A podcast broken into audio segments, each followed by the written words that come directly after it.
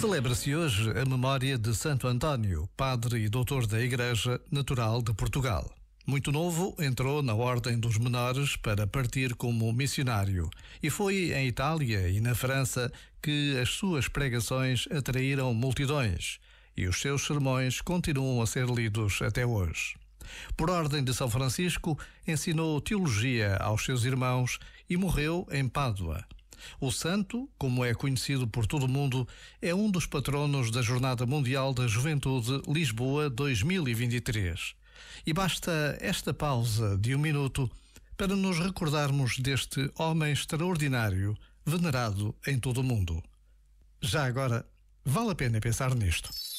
Este momento está disponível em podcast no site e na app.